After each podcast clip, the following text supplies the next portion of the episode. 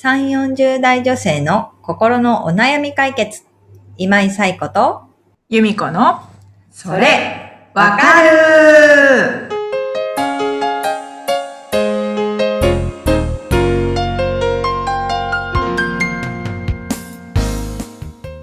はい。というわけで、えー7月第3週のそれわかるが始まりました。よろしよろしくお願いします。す。はい。というわけで、今日も早速お悩みをいただきましたので、ご紹介をお願いします、ゆみこさん。はい。ハピハピさん、45歳の方からです。はい。高校受験を控えた息子がいます。まだまだ遠い先のことと思っているのか、やる気が湧かない様子。つい親の方が焦って口を出してしまうのですが、うざの一言で済まされます。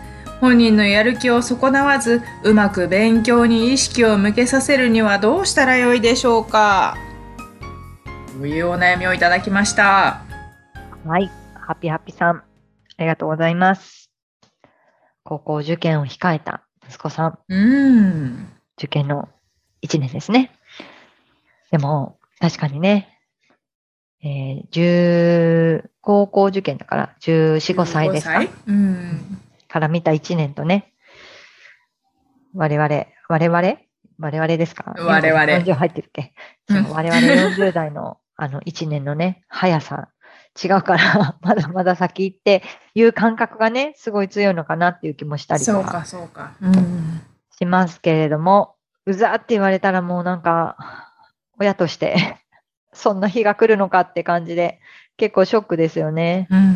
うーん、っていうことなんですけれども、まあでもね、あの、まだ、なんていうんですかね、まだ勉強に意識が向いてないっていうところでうん。ありながら、うまく意識を向けさせたいっていう感じに、こう、コントロールしようとすると、やっぱり結構、うん、大変かなっていうのは思います。うんで、よく、ね、ここの、あの、ポッドキャストでも何回か言ってますけれども、過去と他人は変えられないみたいなはいお。話聞いたことあると思うんですけれども、やっぱりこう、ね、親子といえども、あの、自分と違う人間をコントロールしようって思うと、なかなか難しいです。難しいっていうか、まあ、できないって思ってた方がね、気持ちが楽かなっていうのも思いますし、逆にこう自分がコントロールされそうになってるって思ったら、やっぱり抵抗する気持ちって出てくると思うんですよね。だから、意識を向けさせたいっていう気持ちはもう本当に、もう本当に私の気持ちかなって思うぐらいわかるんですけど、もうそこの気持ちをなんか手放せると、ハピハピさんも楽になるかなっていうのは思います。うんただですね、私よく睡眠指導の中でも子供の睡眠って、あのお大人と同じになるのは18歳だから、それまでは親が管理する必要がありますよ。うんま管理ってコントロールですよね。うん管理する必要がありますよって話をよくするんですけど、じゃあ、ね、どうやって管理するのっていうこと。で、うんこれって勉強にも通じるのかなと思うんですけれども、やっぱり環境を整えて、本人がやろうと思う時にやってもらえ、すぐやれるようにしておくってことがすごい大事なのかなとは思うんですよね。で、前も話したことあると思うんですけども、心理的リアクタンスっていうものが人にはあって、なんか人ってこう選択する自由っていうのが脅かされそうになると反発するっていうのを心理的リアクタンスっていうんですね。で例えば、あの、勉強しようかなって思ってる息子さんに、勉強しなさいよとか、まだ勉強してないの？みたいな感じにすると、うんなんか今勉強しようとは思ってたんですよ。思ってたんだけど、勉強しろっていう一択しか与えられないと、なんか反発したくなるんですよね。ね自分で選べなかったっていうことです。だだから、あの、何か選択肢を出すときには、うん。複数出して選んでもらうってことが大事だし、でね、あの、受験生であれば、勉強しようって気持ちはどこかにあると思うので、うん。勉強しようって思った時にすぐ勉強できるように、例えば、あの、勉強しようって思った時にご飯よとかなったら、勉強、あ勉強できなかったみたいな感じになったりとかもするので、あのーまあ、私、今井個人的なおすすめとしては、なんか大枠は作っておいて、その間は自由にしてもらう。例えば、えっ、と、もうご飯の時間は何時で、えーもう我が家の消灯時間は10時ですみたいな。まあ、11時で決めておく。まあ、それは大枠。その間をどう使うかは自分で決めてくださいみたいにしておくといいのかなっていうのは思いますよね。だからなんかそういう感じで勉強しなさいっていうんではなくって、その環境を作っておく。でもうあとはもうやっぱり勉強って本人のが頑張ろうって思わないと、どんだけこうね、横について問題集をやらせたとしても、うん、気持ちが入ってなければ覚えないと思うし、なので本人がやる気になった時にすぐにできるようにしておいてあげるっていうのがいいのかなっていうのは思ってます。うん。でそう。まあ、私はなんか睡眠指導とかもしてるから、あのーまだね、こ中学生ですよね。中学生だから、まあ10時ぐらいにね、6時頃起きるとして、10時ぐらいには寝てほしいなみたいなのがあるから、うん。10時には相当ですみたいなことを言うんですけど、えー自分もね、でもうん。中学生の時ってなんか12時ぐらいまで勉強するみたいな、うん。しなければいけないみたいな、うん。なんとなくそんな気がしてたので、うん。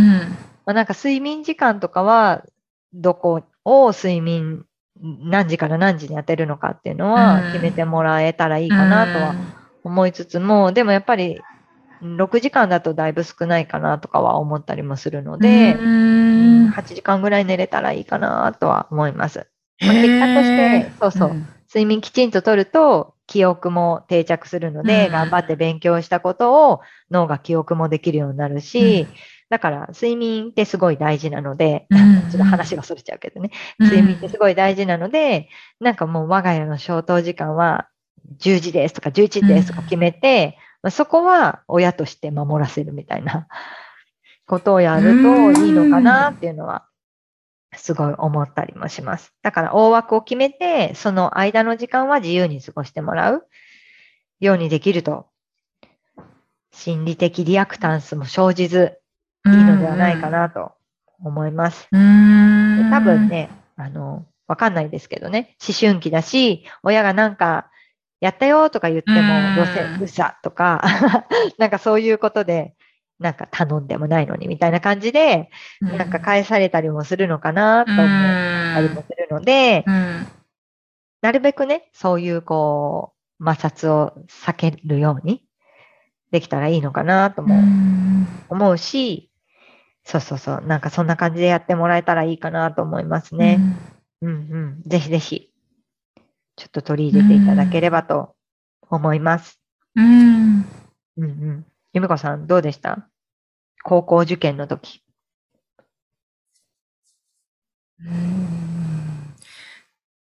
高校受験の時？えー、え？ー、記憶を掘り起こせ。記憶を掘り起こせみたいな感じですけど、いや、うーん。でも、親は、私の親は、早く寝なさいって言ってた。なるほど。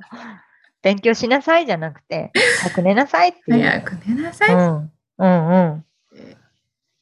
母はそんな感じでしたね。うーんうんうんううん。ーんでもむ私もう息子がいるんです小学生の息子いますけど、うんもうまあいろいろ頭痛いこともあるんでもうすごいハピハピさんのこのつい口を出してしまうっていうのがもう分かりすぎて、私もです。我が、我がことになると何にもできなくなるみたいな感じなんですけど、そう、つい口をね、わ出してしまうんですよ。そう、でもね自分のこととついなんですよね。つい出してしまうんですそう。気づいたらね、もう口から出ちゃってる。気づいたら口から 一回飲み込んだけど二回目まで飲み込めなかったみたいな感じそうそう。さっきは飲み込めたんだけど、さすがにもう耐えられないみたいな感じにね、なっちゃうんですよね。ううんん、そうなんですよ。でもやっぱり、多分本人もどこかで、まずいなやらなきゃいけないのは分かってるね。思ったりとかしてるんうですよ。んそう、だからね、できるような工夫をしてあげるとうんいいのかなっていうのは思いますね。で、10時、時相当だからもう暗くなっちゃうから、ね、あ勉強できなくなるって思ったら、じゃあね、少なくとも9時までに始めないと、みたいなこととかを思ったりもするのかなと思うし。うん。そうですね。あと食事の時間がバラバラじゃなくて、できるだけこう、そうそ決まったリズムう。で、ううんん。今日遅い、今日はご飯遅いなとかそういうんじゃなくって、うん。うんうんうんうん。そう。なるほど。あとはね、もしかしたら塾に通ってたりとかすると、塾の日と塾じゃない日で、またり、ね、おうん子さん自身の生活リズムも違リズム。ったりとかうんうんするんですけど、まあ、塾の日はこのリズム、うん塾がない日はこのリズムとか、ね、もしかしたら部活とかがまだあったりするうんのかな。うんね、まだあるかな？ね ?13 年生。うん。そうするとまた、本当に勉強できる時間ってすごく少なかったりもするのかなと思いつつ、本人もそれはでも分かってるはずなんですよね。だから、こう、親としてもうこうすればいいのにってこといっぱいあると思うんですけれども、うんそれはやっぱり自分が経験してきたからこそ知ってるだけであって、お子さんにはやっぱそこの、なんていうんですかね、イメージってまだ湧かなかったりとかもすると思うので、うん。お子さん自身がそういうことを経験できるように、こちらは環境だけを整えていくっていうね、ことができるといいかなと、自分にも言い聞かせてますね、今ね。はい。はい。私も はい。一緒に頑張りましょうっていう感じ頑張りましょう。ね。うんまたね、でもまだ、私たちのね、子供は小学生だけどね、受験とかなるとまたね、親の気持ちも違うんだろうなとは思うので、ぜひまた何かあればこういうところにご相談いただいて、ね、一緒に乗り越えていけたらいいかなと。そうですね。ハピハピさん、またちょっと夏を、そう。まだ夏が過ぎるとね、またうん学校のみんなもモードが変わってそうそうそう。たりししますもんね。うんうんねだからぜひちょっと一緒に考えながら、お子様のサポートができたらいいかなとはい。思います。はい。ということで、このポッドキャストでは皆様からのお悩みをお寄せいただいております。はいゆみこさんご紹介お願いします。はい。番組では皆さんからのお悩みをお待ちしております。番組ポッドキャストの各エピソードページに、リブラボラトリー公式 LINE の URL を載せています。公式 LINE を登録後、メニュー画面よりお悩みを投稿してください。皆様からのお悩みお待ちしております。お待ちしております。